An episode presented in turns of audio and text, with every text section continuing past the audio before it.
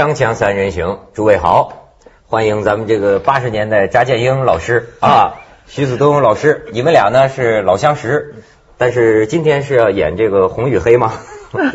为什么就把我定格在八十年代？不太公平，我就现在活在二零零六年。因为我认识你，是因为你这本书《八十年代》这本书，咱们才认识哈。所以啊，你就给我留下一个印象，我觉得你是有文化的。还戴副眼镜儿，对对，三副眼镜，三副。对我这假文化，所以我就就想找找你们两个有文化的呀，说说一个事儿。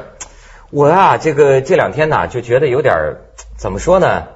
很想请教一下你们，咱们咱们说说这个这个博客最近出了一个事，就是这个女演员叫个肖琼的，在这个博客里，这大家这几天议论的沸沸扬扬的，就是说，反正就是无外乎就是说这个导演呢追她，呃，然后呢就说以这个拍戏上戏啊为这个代价啊，那意思就想换得跟他上床发生关系，结果呢被他拒绝。然后呢，他就写了这么一个东西。现在这个导演，比如发了好几次什么律师声明啊，就要告他诽谤，告他诽谤，闹得沸沸扬扬的。我最大的我的第一个感触就是什么呢？是非先不论，我就说这个话呀，这个人类的这个语言呐，损人，你知道吗？就是说能损到，就是跟贴上去骂他们是吧？啊，骂导演的也有，骂演员的也有，而且这个话呀，他这个我简直觉得有一种炫耀的快感，你知道吗？他这个。这个损的你我自己看语言的狂欢啊，呃，真是狂欢。你这这就说是这个说话能难听到一个什么程度？你比如说说这导演哈，说一看你那鸟样你就有性病，你老干这事儿早晚你得艾滋病。这这个，然后还有也有骂那女的。说讲老实话，就你这外形上戏还真的是受限制。然后又翻回头说这导演，哎呀，你什么眼神啊？长那么难看，你看上他，我真为中国电视剧担忧啊！这要平常在饭局里你都能听见这种话。哎呦，还有很真实。哎，还有的人，你知道这，索性你就你就发现还有的啊，他什么都不理了。嗯，你就看见二十几个。臭大粪，臭大粪，臭大粪！你们全是臭大粪。这是利用电脑技术，它不是一个一个打上去的，对不对？重复，它就贴上贴上贴上贴上就怎么？这次这个我倒没有看很多，但是这件事情知道，我觉得有点无聊，说实话。而且我觉得这个这个事情本身嘛，当然是呃真假，这是一面，就只有当事人知道。但是有没有必要把一个隐私的问题拿到公众里来？这个肖肖琼啊，这个也说呀，感觉是一涉世未深的少女，她很委屈。呃，说是你看我博客呀，不就是我的私人日记吗？我就把我的心里的东西我写出来，我哪想到你们会引起这么大反应？你们都骂我，哎，怎么怎？但他没有想到他的博客是登在哪里？是新浪是哪里？这是很公众的一个空间呀。谁都可以进去看。他的意思，他没想到。嗯，我我讲的就这个意思。我觉得它是一个私器公用，但是与此同时，它又是个公器私用。什么叫公器私用？就它因为因为博客普遍流传了嘛，流传了以后，它变成一个公众，就像你说的，它是一个公众的语言的一个空间了。可是公众语言的空间，它却拿来泄私愤。嗯，对不对？我跟你，我们班上我们两个同学不好，我看你看不惯。然后我我就知道你有个男朋友，这个男朋友可能外面又有个女朋友，这种本来是非常私人的事情，我假我不是说假装了，我就实际在我的日记里写下了，嗯，对不对？但是我其实是泄私愤，你知道一般的公器哈，比方说你报纸、你电台、你电视台，我我写我观众来信，我读者来信，你会马上鉴别你这个事情值不值得我在报纸上给你登出去，给你讲，嗯，你要是说你跟你邻居吵架。呃呃，什么？她男朋友、女朋友骂几句话，你就不会给他登；要是他邻居拿刀砍你，你就马上报警，你就给他登，对不对？你好比像干我们这行的，嗯，就是为什么现在有人说什么网呃这个博客实名制啊？你比如我在这儿，我就觉得你说话得负责任，那跟匿名就就大不一样了。他又有一个，就是比如说匿名，他是可以呃发泄的，就像比如说在美国看心理医生，嗯，他这个医生要担保。你说的所有的话都是私下的，他有职业道德不能传出去。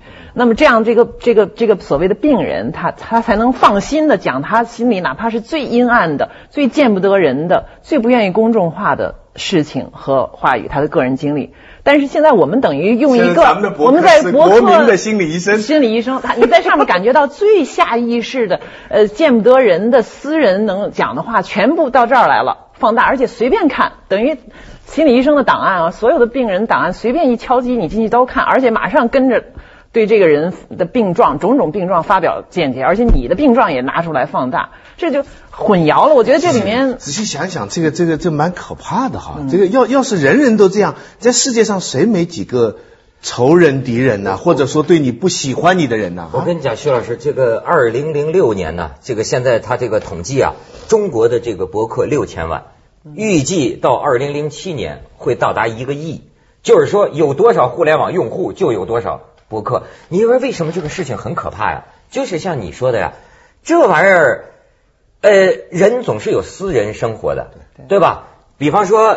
呃，我们同事过个生日，喝醉了酒，也许跟女同事会搂搂抱抱，或者说有些时候开个玩笑，谁知道？还有，我就是我举例子，这玩意儿我都害怕呀，人人自危啊。嗯，说有一女主持人嘛，她原来的同学，女同学，把原来俩人照片都登出来，跟大家披露她过去有什么样的婚史，跟谁谁谁结过婚，跟谁谁怎么怎么着。你说这事儿？所以，呃，我们昨天开会还有一人说呢，说说是谁说过？毛主席说过，说利用小说反党是一大发明。你现在你完全可以说，你也可以利用博客来整人，是不是啊？我要想整你，那可太容易了。嗯，这里面我觉得真的是有一个问题，就是很快的这个把所有的事情道德化，这是很可怕的一个事情。尤其是在我不是说社会是需要有道德这个东西，我不是说完全反对，但是。要在一个文明的基础上有来讲道德，没有一个文还没有做成文明人的时候，你先来讲道德，那最后结果就是大批的人在那儿做道德裁判、道德采罚，而尤其是这种道道德制高点，你站上去以后就很没有办法理性的去讲这个事情的复杂性、它的多面性。有很多事情，生活中很多事情不是黑白分明的，而道德的特点就是把所有事情分成对错啊，你你错我对。确实啊，在这个几几几百万的点击率当中，他们做过一个统计，就是说大概三分之一的人是像你说的，就是说，如果说用道德的立场去评判什么，那至少还是处于一个怎么说呢？还认真思考了一下这个问题，表个态，这是三分之一，对吧？还有三分之一呢，就是说极端的，这些极端的，你看到的，就像我说的，最后。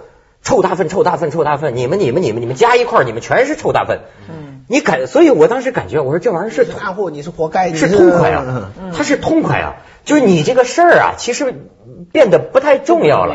他心里就像弗洛伊德，你说对呀，这家人抒发呀。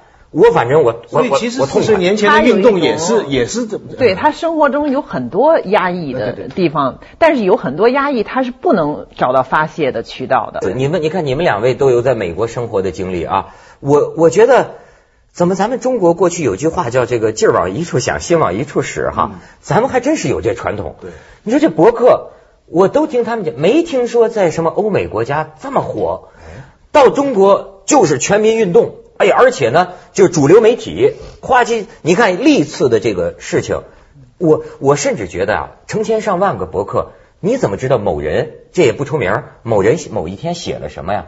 那没准就有的那个编辑记者是不是整天就琢磨这事儿呢，在上面找，嘿，他写这事儿有意思，砰登到报纸上，然后又引来更多人去看他这博客。他这里面有一个寻找哪个什么话题是会预计点击率高的。这个为什么跟欧美社会还是有所区别？我觉得文涛刚才可能说的这同样的事情，好像在比如在美国，本来博客这东西从美国传过来的，好像就没有听说有这么大的这种事件，一个性骚扰。按说性骚扰这种这个问题也是在美国的这个政治正确、多元文化这种东呃国家里面传过来的，但是好像事情到了我们这儿，因为我们现在的这个社会特征和文化特征就有一种中国特色了，比如说有文革，有语言暴力。语言暴力非常强烈的语言暴力是一个特色，还有呢。然后还有就是这种，我觉得这种呃炒作也是西方传过来，但是这炒作集中在娱乐问题上，跟娱乐界有关，或者跟娱乐有，因为有很多其他的问题是或者不能碰，或者是他觉得呃，比如碰了要出事儿啊，对，说不到头，那么就找可碰的，娱乐是最可碰的，又是大家都感兴趣的，那么抓住这一点，无限扩大。然后这种人，他跟博客是同样的载体，我觉得跟你刚才说的，其实你开始的观点，我我我其实是同意的。它是一个呃个人表达的空间，因为为什么在中国一下子就火了？就我觉得跟这个我们这个社会里面个人表达的渠道还是有限有关系。你就是说，我们搞新闻的都知道，最关受人关注的俩题材就是性与政治。对，就这两。那你政治不敢碰吧？于是呢，你看，就是全民溃淫，就开始就就就就显得性啊特别突出。你在美国呢，这两个东西呢，它有发泄，它性的渠道很多，嗯，它性的发泄能量没那么大，嗯，还有它对名的那个渠道也很多，嗯，它对名人的那个制约啊、谴责、小报就一大堆的监督那些娱乐圈，所以它这两美国的在网上流行的词是恐怖啊、宗教啊。堕胎啊！你看这个跟跟多就是政治也是，跟跟比如政治的事件，伊拉克事件，那就很有名。他们他们美国的大众关心的是道德的、宗教的这种事情，反而因为它主流传媒，所以总括一句话，可不可以这样总结？凡是你主流传媒不能概括的东西，它在博客里就蓬蓬火火的起来了。呃，我现在真的觉得就是。除了你说的这个之外，我确实觉得这个这个性啊，现在在在国家，在咱们整个国家是个泛性的这个一个一个社会，你觉不觉得？从一个禁欲，原来几十年的禁欲，走到另一个极端。电视上，你看，我现在每天晚上看毛片儿。华家各个电视台那个医疗 医疗广告，那全出来了，全是。不是他讲的是那个医疗广告，医疗广告。他每天晚上在家看毛片电视台播的毛片性呢？还有你哎，徐老师，我跟你讲，就说是这什么叫前流行语言呢？最近有人给我发一个，全世界知道吗？最短的短篇小说，最经典的短篇小说，听说过吗？没有。只有十个字啊。这十个字呢是李白的一首诗，但你要分开来啊。床，逗号，把床前明月光啊，把这个钱改成金钱的钱，床，逗号，钱，然后明月一个逗号，然后光，光着身子，光着，然后呢，呃呃，疑，疑是什么呢？一个逗号，失，怀疑丢钱了，失去了，啊，地上。爽，床前明月光，疑是地上爽，这是最经典的。对，锵锵三人行，广告之后见。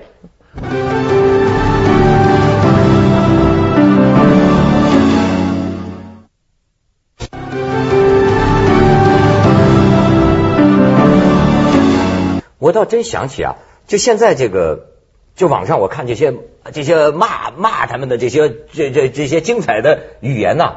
让我想起，就说人们常常提到的这种狂欢，所谓的叫秽语狂欢。你说这个有我在武汉读大学的时候啊，哦，武汉人呢其实很热情的，都很好。但是就像任何地方一样，也有一些市民呐爱说脏话。嗯。呃，这个说的呀非常精彩。呃，比如说我就坐公共汽车，我就很多次坐公共汽车都听见这个俩武汉市民在那吵架。然后吵到后来，你就会感觉到啊，他两个人是在向周围的人呐炫耀炫耀他的这个语言技巧，他是很有快感。你比如说，就是说谁踩了谁一脚啊，比如说一个呃一个男的踩了这女的一脚，这女的一抬眼一看他，个巴嘛，你三条腿都站不稳，就 三条腿都站不稳。这男的，你知道，就跟那个文人对对联似的。这男的一看，跟彪子一样的，你三只眼睛都看不清不？就你三只眼睛看，你看他俩人说到最后啊，这三条腿我明白，三只眼睛怎么？这不能解释。都还没明白。俩人说到最后笑起来了，你看吧，笑着比赛着，整个车厢真是狂欢，其乐融融，听着这俩在这儿炫耀口才。那那说明，而且把男女有别也都带进去了，这其实很有文化的，它是草根文化呀。那你说我算草根吗？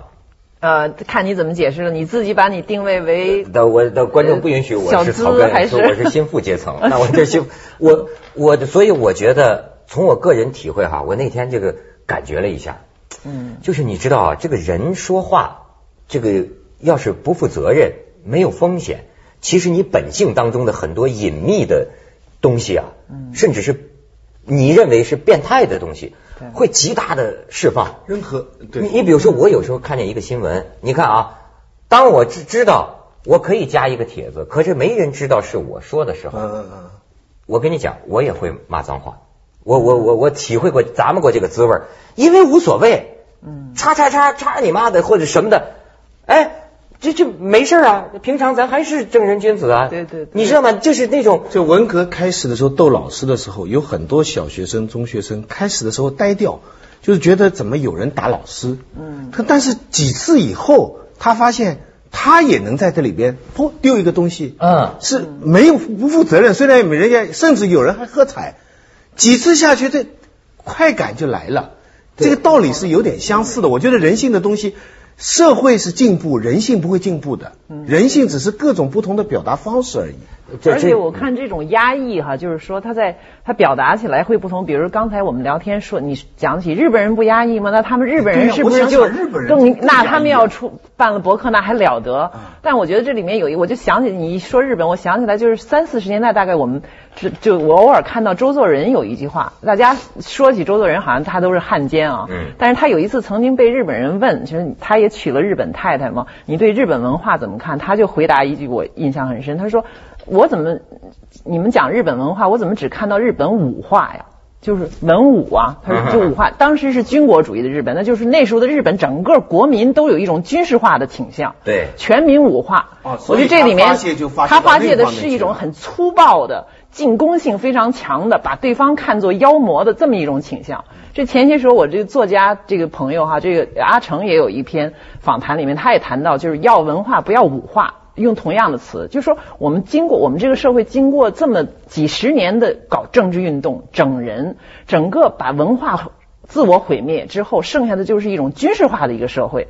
那么虽然好像看在我们现在改革开放已经二十多年了，好像是新人类新一代，他们也没有经过文革，但是他潜移默化这个基因，整个社会语言的暴力化对语言的暴力，你让他用一个你说是。博客其实是可以是一种民主的载体，嗯。但是这个人没有变呀，这个素质还是在那，他潜意识里的暴力倾向没有，他的语言还是以前那一套，一出来还在那儿，还是你说这道德这么小的小孩儿有一种，你听出来一种嗯街道就是呃呃这个叫什么街道居委会大妈的这种这种道德道德一腔调帖。子啊，你就想起鲁迅那个话，就有个人蹲在地上看着自己吐的痰，很快就有几个人围上来，很快就有一大批的人问，最后呢，开始吐痰的人就拼命往外挤要走掉，后面不断的有人围上来，发生什么事了？发生什么事了？我们现在就是对着他这个事情发生什么了？发生什么？而且就是我的亲身体会，还有一个，这里边还有个问题，就是说啊，呃，我也是看一个人写的文章，他讲到一句话，就现在这个中国社会啊，这个或者说整个世界，什么东西太快了，你知道吗？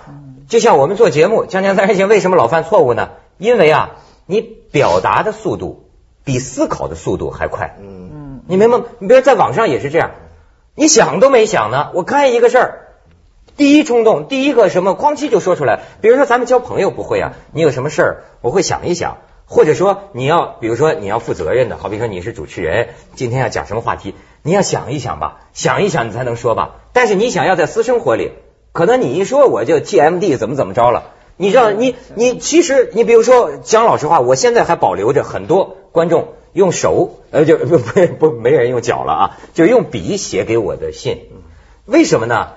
就是他费这个功夫啊，写跟上网不一样。啊，你上网那个你会看，但是你不大会留，因为呢，他好像也就是一想，砰叽跟你说这么一句，就是你知道吗？你比如说网上的那个跟帖，请问你想过一秒钟吗？想过两秒钟吗？没有想过呀。但是你要是署名发表个文章，我们可以相信徐子东他是思考的结果。对，可但是问题是你发表文章的报纸，你在选择网上的一个东西拿来做热点炒作的时候，你应该想一想，这里边应该应该有个责任。这啊这是这样说但但但为什么不想呢？为什么来不及想呢？这还是我们这个朋友以前讲的一句话，黄子平以前讲过，说作家啊被创新这条狗追的，连撒尿的时间也没有了。现在我们全体的传媒人被收视率、被点击率这条狗追的，连撒尿的时间都没有。没错没错，最近我们收视率又创新低，所以我老是憋尿。锵锵三人行，广告之后见。